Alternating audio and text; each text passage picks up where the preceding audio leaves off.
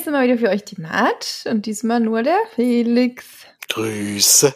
Der andere hat sich diesmal rausgenommen. Frechheit. Aber vielleicht auch besser so manchmal. ja, wir haben ein paar Filmchen mitgebracht. Heute wird es wahrscheinlich doch ein bisschen kürzere Folge, aber macht ja nichts. Ähm, ich würde sagen, wir fangen wie gewohnt einfach mal an mit der Hausaufgabe. Denn die habe ich diesmal mitgebracht. Und habe mir ja den neuesten Disney-Film rausgesucht, den du ja tatsächlich schon geschaut hast, also gar keine Hausaufgabe hattest. Ja, aber, aber tatsächlich war es kurz davor. Also es ist nicht so, dass ich jetzt schon Wochen her gewesen wäre, sondern es war tatsächlich in der nur ein paar Tage früher. Dann hat sehr, sehr gut gepasst. Ich habe mir auf jeden Fall in der Woche jetzt geguckt. Mm, Encanto heißt der Film. Geht 103 Minuten. Und ja, in der Handlung. Achso, haben da jetzt irgendwelche äh, bekannten Leute mitgespielt?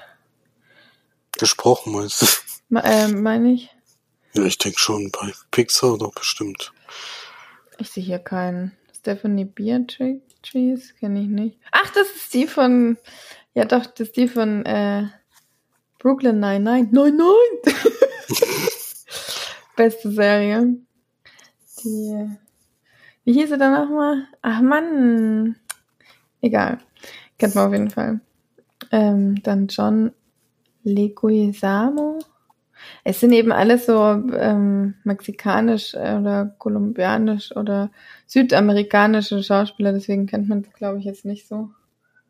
Aber macht ja nichts. Ähm, in Encanto geht es eigentlich darum, dass wir ein Mädchen kennenlernen, die äh, in Kolumbien scheinbar lebt. Und damals wurden ja einige äh, Kolumbianer da wegen, ich, ich bin mit der kolumbianischen Geschichte nicht so.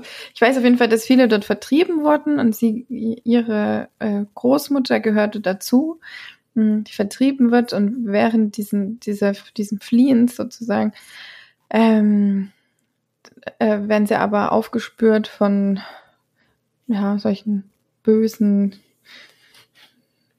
Strippenziehern, sag ich mal, und der, ihr Ehemann wird da quasi, ähm, umgebracht, also so wirkt es zumindest, wie es würde nicht mehr wiederkommen.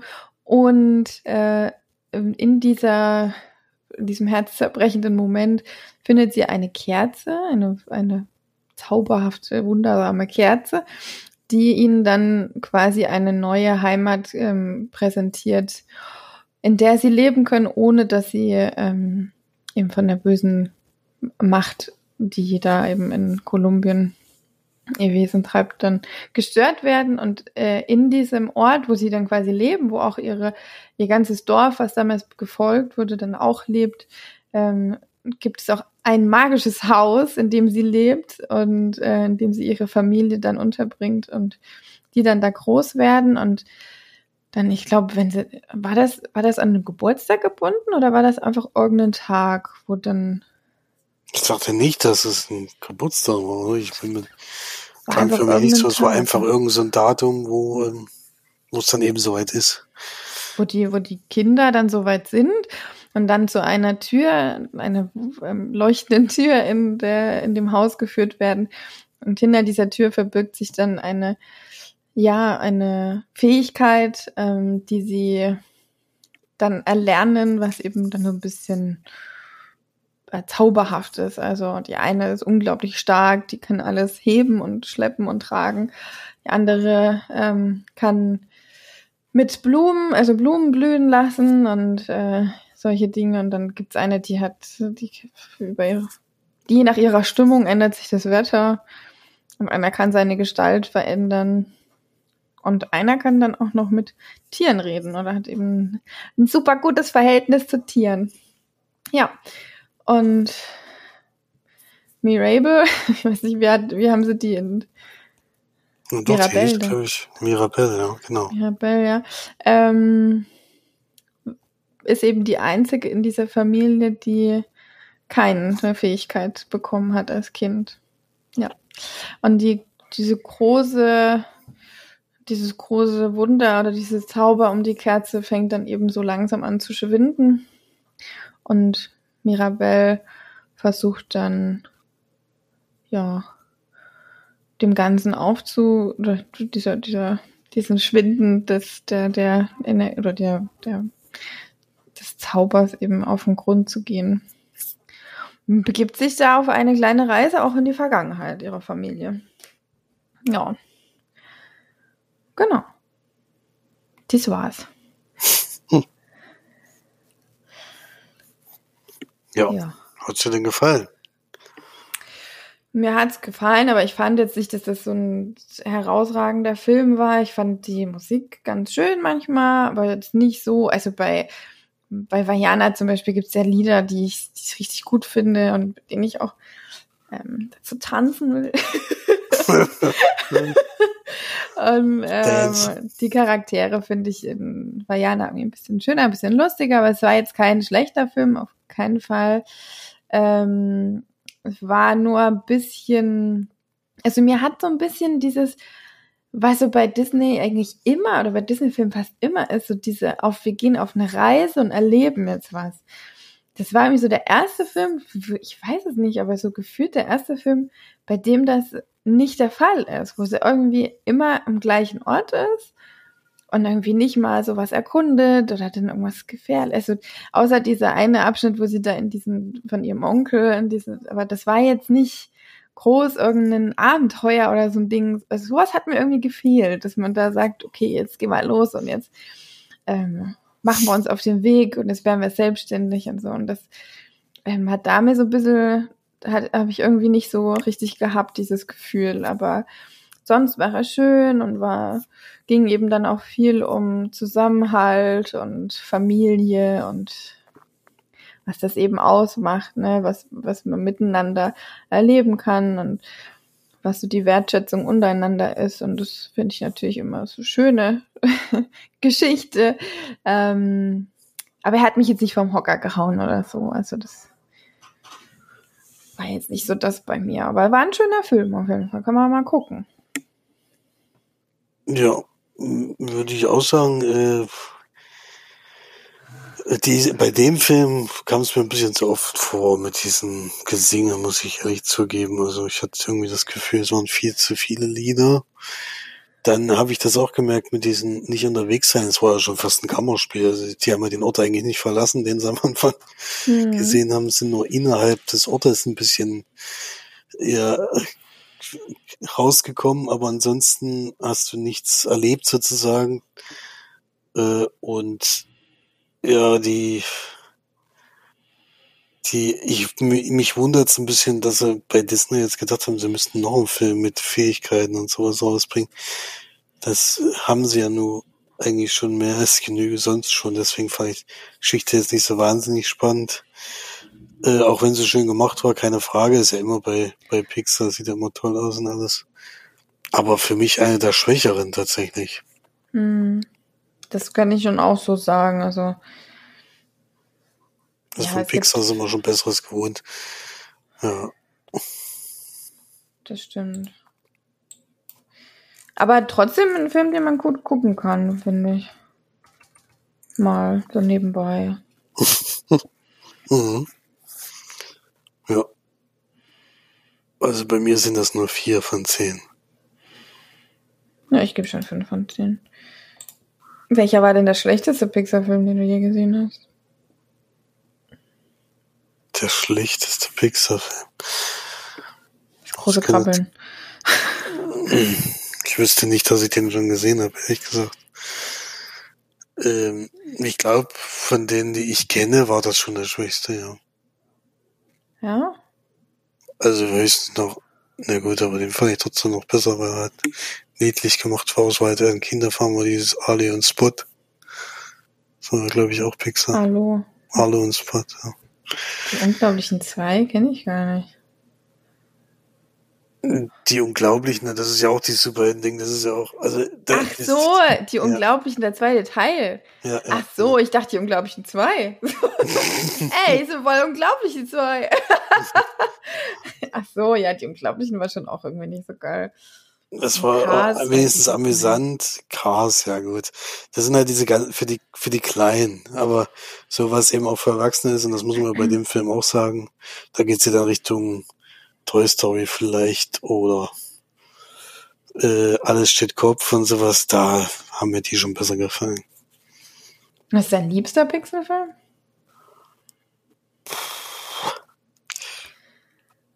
Ähm, das ist gar nicht so einfach jetzt auf die Schnelle. Ähm, der liebste Pixar-Film. Toy Story 3 wahrscheinlich. Echt? Ich glaube, bei mir ist es echt oben. Also ich finde oben so unglaublich schön, denn ich habe auch noch nie bei einem bei einem Animationsfilm geheult, also bei oben. Mhm. Ja, das, ist auch ein sehr, sehr schöner Film, muss ich auch sagen.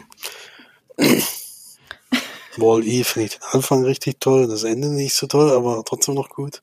Mhm. Und ei- ist einfach ein Knaller.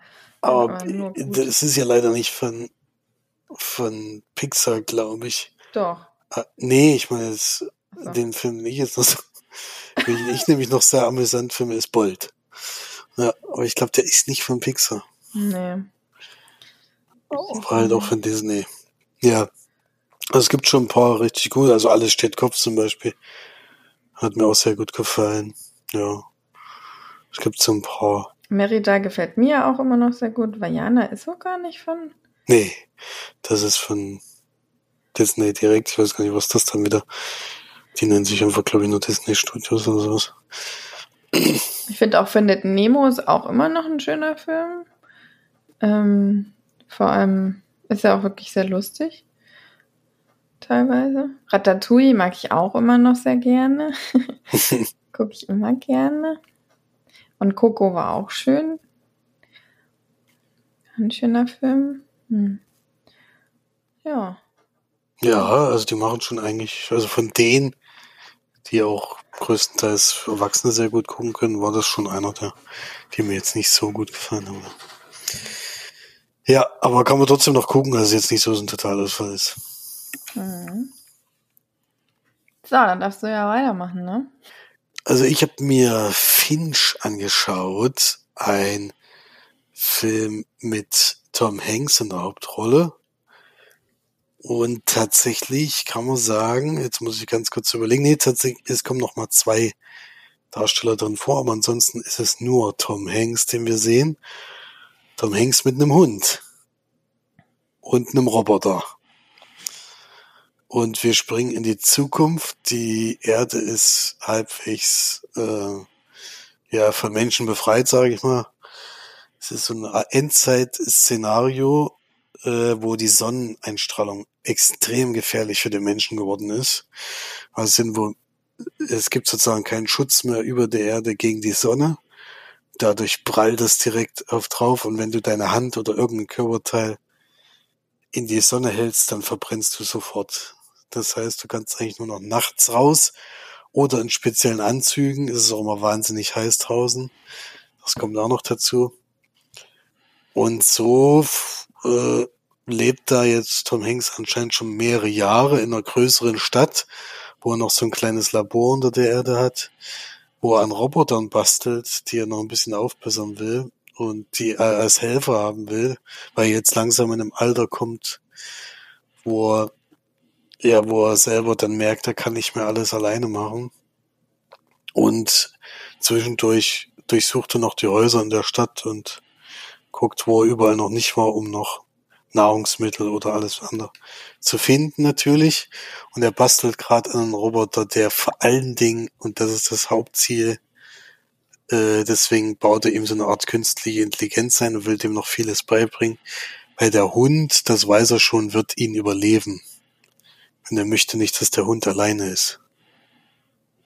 Ja, und dann äh, ist es aber so, dass so ein, so also es gibt wohl relativ schlimme Naturkatastrophen, äh, immer mal wieder. Unter anderem gibt es da so einen riesigen Sturm, wo die Wahrscheinlichkeit sehr groß ist, dass da, wo sie jetzt wohnen, das einstürzen wird. Und er entscheidet sich dann trotzdem, dass er das nicht so gerne machen will, nochmal zu reisen, schafft es aber vorher noch, diesen Roboter fertigzustellen und mitzunehmen. Und der ist dann eher so wie so ein, der ist ein bisschen größer als alle anderen, aber ist eher wie ein großes Kind, muss noch alles beigebracht werden. Wie spazieren, wie äh, die richtige Kommunikation oder die, äh, wie er mit dem Hund umgehen muss. Der Hund mag den Roboter erstmal überhaupt nicht. Und wie er Auto, also der lernt dann eben auch Auto fahren, all solche Sachen. Und er möchte gerne noch mit, also Tom Hanks möchte gerne noch äh, nach, nach San Francisco reisen, weil da so die letzte Postkarte, die er gekriegt hat von seinem, von seinem Vater, die ist aus San Francisco gewesen. Das wäre noch so sein Ziel, bevor er eben dann äh, sterben muss. Ja, deswegen ist es so eine Art Roadtrip. Mehr ist es eigentlich gar nicht. Das ist das Erstaunliche. Ich habe erst gedacht, das wird hier so ein Endzeit-Szenario-Action, was weiß ich was. Fällt alles weg. Gibt's nicht in dem Film. Es geht tatsächlich drum, äh, diesen Roboter alles beizubringen, äh, in dieser, zu zeigen, wie das Leben in dieser Welt halt ist. Äh, was gefährlich auch für ihn ist. Also, dass eben der Mensch an sich schon gefährlich ist, dass Tom Hanks allen anderen Menschen aus dem Weg geht. Und ja, und das ist halt eine sehr anrührende Geschichte, weil glaube, ich habe noch nie in einem Film gesehen, wo jemand einen Roboter baut, damit er auf den Hund aufpasst, wenn er dann nicht mehr da ist. Das macht mich jetzt schon fertig, nur allein, weil du es erzählst. ich weiß gar nicht, wie ich das gucken soll. Ja, ein sehr schöner Film, wie gesagt, sehr schönes Thema, finde ich. Äh, halt mal so ein, sonst geht's ja bei Endzeit immer eigentlich um Weltuntergang und was für sich alles. Und hier ein Endzeit-Szenario, wo eben das Thema ist, einen Roboter für einen Hund zu bauen, finde ich schon eine sehr schöne Idee. War auch gut gemacht. Man muss aber eben sich darauf einlassen können, dass es ein Film ist, wo nichts, also nahezu, also nicht viel passiert. Also es ist eher ein Roadtrip, wo so ein Kennenlernen und so eine, äh, so eine Kennenlernphase eigentlich ist und ja, wie man einen Roboter versucht, noch so viel wie möglich beizubringen. Das ist es eigentlich schon. Ja, sehr schöner Film, gut gemacht, ein bisschen zu lang, äh, aber war schon emotional, muss ich schon echt zugeben. Deswegen. Wie lang geht er denn? Ich glaube eine Stunde 50. Ja. Hm. Also würde ich sogar trotz Science Fiction naja, ausnahmsweise mal Marge empfehlen. Äh, ich weiß nicht, ob ich das gucken kann. Das macht mich fertig, sowas. Ja, es ist schon, es ist schon schlimmer, als, als wenn irgendein, irgendein Mensch drauf geht oder so. Ich weiß nicht. Wenn dann noch der Hund stirbt, dann brauche ich ihn gar nicht gucken. Äh, wenn dann beide sterben, so miteinander oder, oder dann der Roboter mit denen dann also das ist, nee. Ja, ist auf jeden Fall äh, trotzdem ein Film, den man gut gucken kann, äh, aber man darf nicht hoffen, dass es irgendwie, also wenn man so aufs Cover guckt und so, denkt man vielleicht, oh, das ist ein Endzeit-neue Actionfilm, den muss ich mal mit Tom Hanks, das ist ja geil, aber es ist es eben nicht. Das hätte ich jetzt aber auch nicht erwartet. nee, hätte ich nicht erwartet, aber Tom Hanks sowas macht. So ein Und für mich sind das sieben von zehn. Leinwandperlen. Woher kommt der Name? So heißt er. Ach so. Hm. Der Roboter darf sich dann irgendwann, ist auch eine schöne Diskussion, wie er sich selber einen Namen aussuchen darf. hm. Und ist es denn ein Mensch, der Roboter? Das ist ein richtiger Roboter.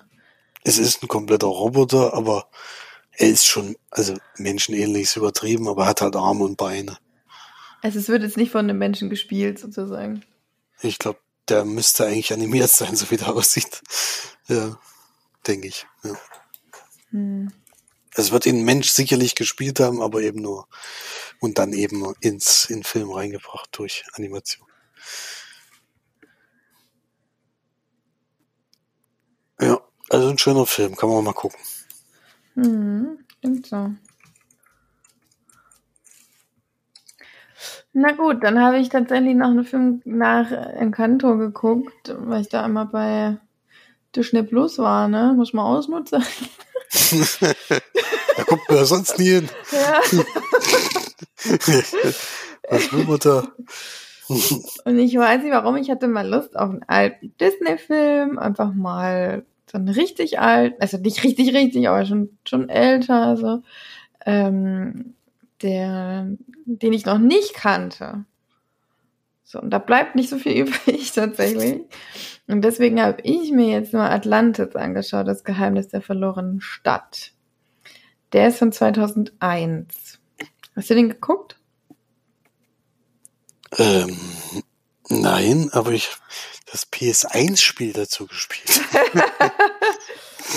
Na da. Ähm, ja, bei Atlantis geht es darum, dass wir auf einen jungen Mann treffen, der gesprochen wird von Michael J. Fox, Milo, der so ein Entdecker ist und so ein, eigentlich ein Forscher, Erkunder, Wissenschaftler, der in einem Museum arbeitet und eigentlich einen großen Plan hat, Atlantis zu entdecken. Ist eine, die untergegangene Stadt, ähm, weil er davon ausgeht, dass es dort einen Stein gibt oder irgendeine Ressource, die unendlich viel Energie spendet. Und er da quasi Aufzeichnungen hat, die das belegen und so weiter. Und er arbeitet zwar in einem Museum, allerdings als irgendwas bei den Heizungsrohren. Also ist nichts direkt da. Und er versucht das immer zu pitchen, aber keiner möchte ihm dafür Geld geben. Und dann ist es aber so, dass jemand ihn besucht in seiner Wohnung, eine junge Frau, die ihm dann sagt, hey, ich habe hier einen äh, Boss, der möchte gerne, dass du vielleicht ähm, nach Atlantis fährst. Und da sagt er natürlich, hey, komm, lass losgehen. Und dann kommt er zu dem Mr., ich weiß nicht mehr, Wilmore oder so, weiß ich mehr, Withmore, keine Ahnung, ist ja auch egal, er kommt auf jeden Fall in diese Menschen rein und der sagt, hey, ich habe äh, richtig Bock, hast du nicht auch Bock? Und dann sagt er, ja, ich habe Bock. und, und, dann äh, stellen die eine Crew zusammen, also diese, diese Frau, die ihn eben gesucht hat, ist so eine ja, so eine Action-Tante. Dann gibt's einen Ami, der, ähm, der eben, ja, so mit Waffen umgehen kann. Dann gibt's einen Franzosen, der gut buddeln kann. Und dann gibt's einen Russen, der, was konnte der nochmal? Ich glaube, gut, also so Ingenieurzeug. Und dann gab's noch einen, ich weiß gar nicht, wo der herkam, einen Koch auf jeden Fall und noch eine, die am Telefon saß. Das Ganze, muss man sagen, spielt 1914 das heißt, ähm, die Technik und so weiter war dann nicht so ausgereift. Ähm, viel über Funk und so weiter und ja. Sie machen sich dann auf jeden Fall auf nach Atlantis mit einer riesen Crew. Es ist wirklich riesige Crew. Und da bleibt nicht so viel übrig. muss man echt sagen. Da gehen einige drauf, auch wenn man das natürlich sieht. Aber ich habe schon gedacht, na, so ein Kinderfilm weiß ich nicht. Also Niklas würde ich das jetzt nicht zeigen, weil das sind schon einige, die da hinübergehen. So, also wirklich viele. Aber ich dann gedacht, ist der ab sechs oder ist er vielleicht sogar ab zwölf? Ich weiß es nicht. Ab sechs ist der. Also man sieht das nicht, ne? Aber die sind halt dann nicht mehr da. Also ich finde es relativ offensichtlich, was mit dem passiert ist. Ähm, ja. Und die schrumpft dann eben immer weiter, die Crew, bis sie dann endlich Atlantis entdecken und auf die Bewohner dort stoßen, die Atlantis eben beschützen wollen natürlich. Und ähm, ja, das, äh, dann geht es natürlich darum, können wir sowohl mit den Bewohnern einen äh, friedlichen Zustand dort sein oder ähm, und können wir trotzdem diese Energiequelle bekommen oder muss man jetzt wieder lernen, das nach Hause fahren. Und da gibt's natürlich auch ein paar, die da nicht so Lust drauf haben, jetzt wieder heimzufahren. Und da ein bisschen Chaos stiften, ne? Mhm. Ja. Das will ich jetzt mal so grob dazu sagen. Ähm, also, es ist jetzt wirklich nicht so toll. Ich kann da nicht so viel, da wirklich viel Gutes sagen. Das ist einfach irgendwie so ein bisschen, äh, also man, man fiebert da jetzt nicht mit. Die Charaktere sind alle irgendwie so ein bisschen unsympathisch. Gerade diese ganze Crew soll es ja auch sein, weil sich dann natürlich auch ein bisschen was gegen ihn wendet. Und er ist dann natürlich dafür, dass man das alles erhalt, erhält und die anderen natürlich dafür, dass wir jetzt so viel looten wie geht und ab nach Hause. Und ähm, er ist auch so ein bisschen nicht so ein Tollpatsch und dann wird er auf einmal so ein übelster mega Dude, der auf einmal alles kann. Und also es war mir ein bisschen, also ich konnte da nicht so mit mich hineinfühlen und mir hat das auch das Emotionale da wirklich sehr gefehlt, weil es eigentlich da nichts gibt. also ist jetzt wirklich kein guter Film, hat auch nur 6,9 bei IMDb. Ähm, Finde diesen Film schon wirklich sehr wenig und wahrscheinlich bin ich da einfach viel zu alt dafür. Ich weiß nicht, was da jetzt die Gruppe ist, vielleicht so zehnjährige Jungs, die das finden, das echt richtig geil. vielleicht auch noch so achtjährige, aber dann wird das äh, schon, ja, es war ja wirklich schön langweilig. die Charaktere fand ich auch nicht lustig, war nicht mein Humor und ja. Das Einzige, was ich lustig fand, war diese alte Frau, die da diesem Telefon saß. Die war irgendwie ganz witzig, aber sonst ähm, nicht mein Film. Also, tut mir leid, aber war jetzt nicht so dolle. ja. Ähm, ja, gebe ich drei von zehn. Hm. Ja. Das Spiel war, glaube ich, ähnlich gut. Ich weiß es nicht mehr so genau. Es war auf jeden Fall ein Jumble One. ähm, ja, ich habe noch eine Serie geschaut. Ihr schaut.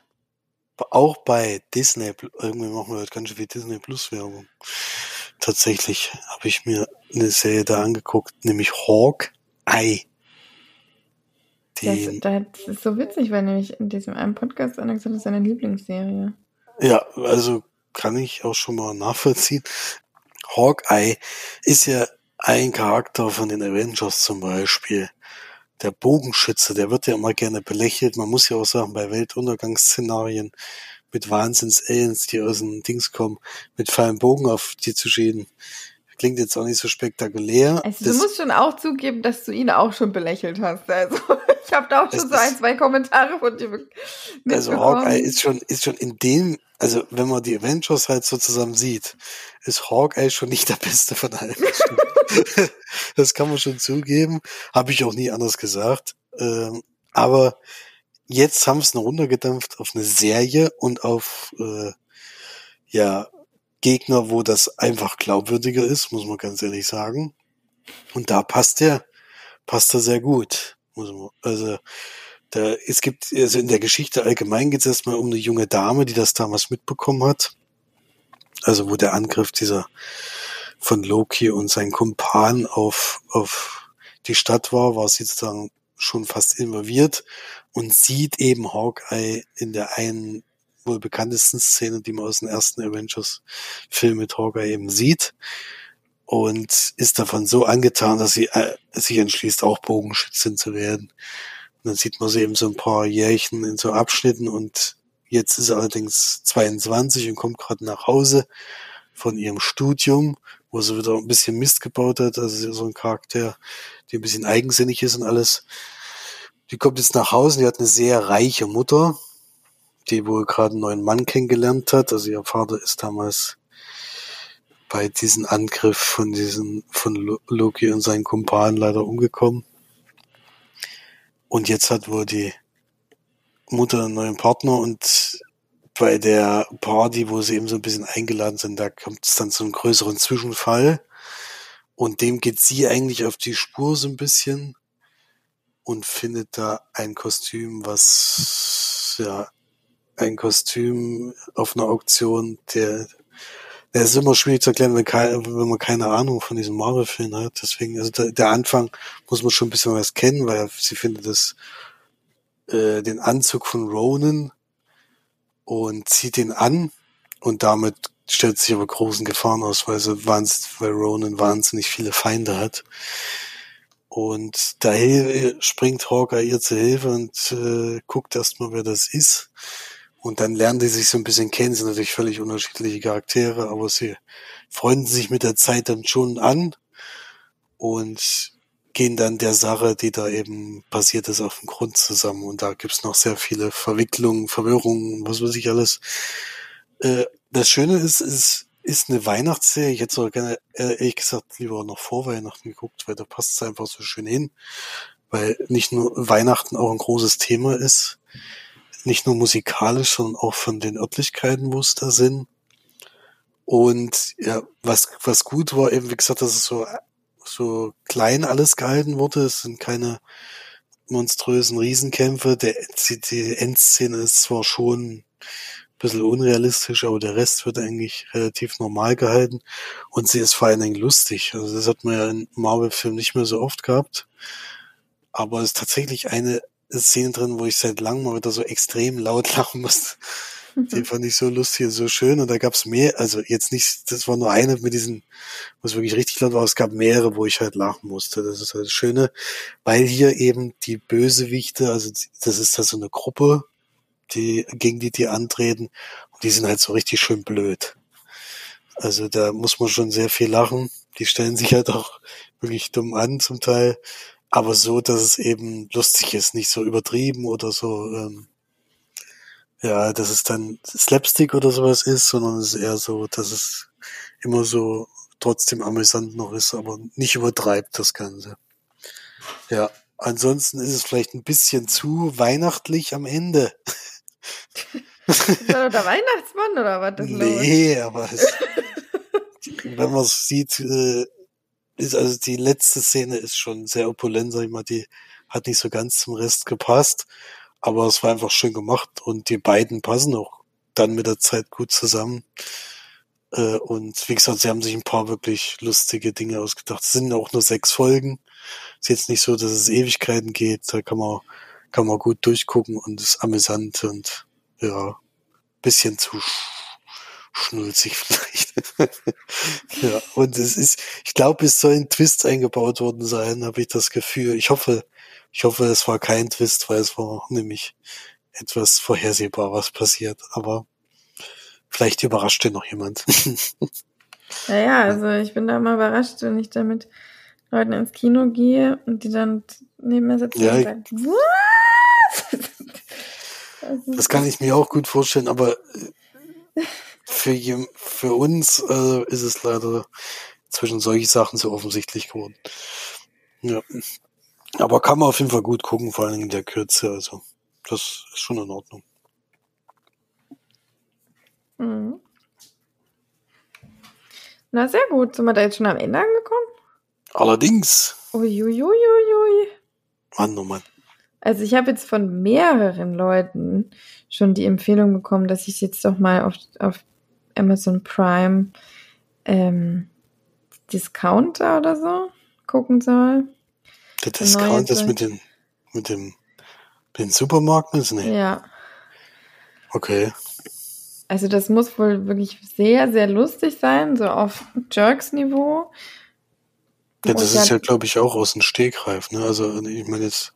Nee, ich glaube nicht. Ich glaube, es ist schon ein Mockumentary. Ich glaube schon, dass es ist so wie Stromberg so ungefähr. So. Nur, also nur im Supermarkt. Supermarkt. also es wird wohl auch, also mein Schlagzeuglehrer das tatsächlich äh, mir empfohlen, erneut, also einer derjenigen, der mir das empfohlen hat, der hat gesagt, das ist eigentlich fast Stromberg, also weil die Charaktere schon sehr so sind wie die, nur jünger und ein bisschen, ja, und er sagt, ähm, man muss halt sich darauf einstellen, dass scheinbar auch einige Laien-Schauspieler dabei sind, wo ich da jetzt schon wieder sehr vorsichtig geworden bin, weil ich das schon immer nicht so gut finde, aber ähm, ich glaube, ich werde mal reingucken und mal sehen, weil ich fand ja Jerks schon auch gut, auch wenn das schon echt teilweise richtig krass an die Grenzen gegangen ist.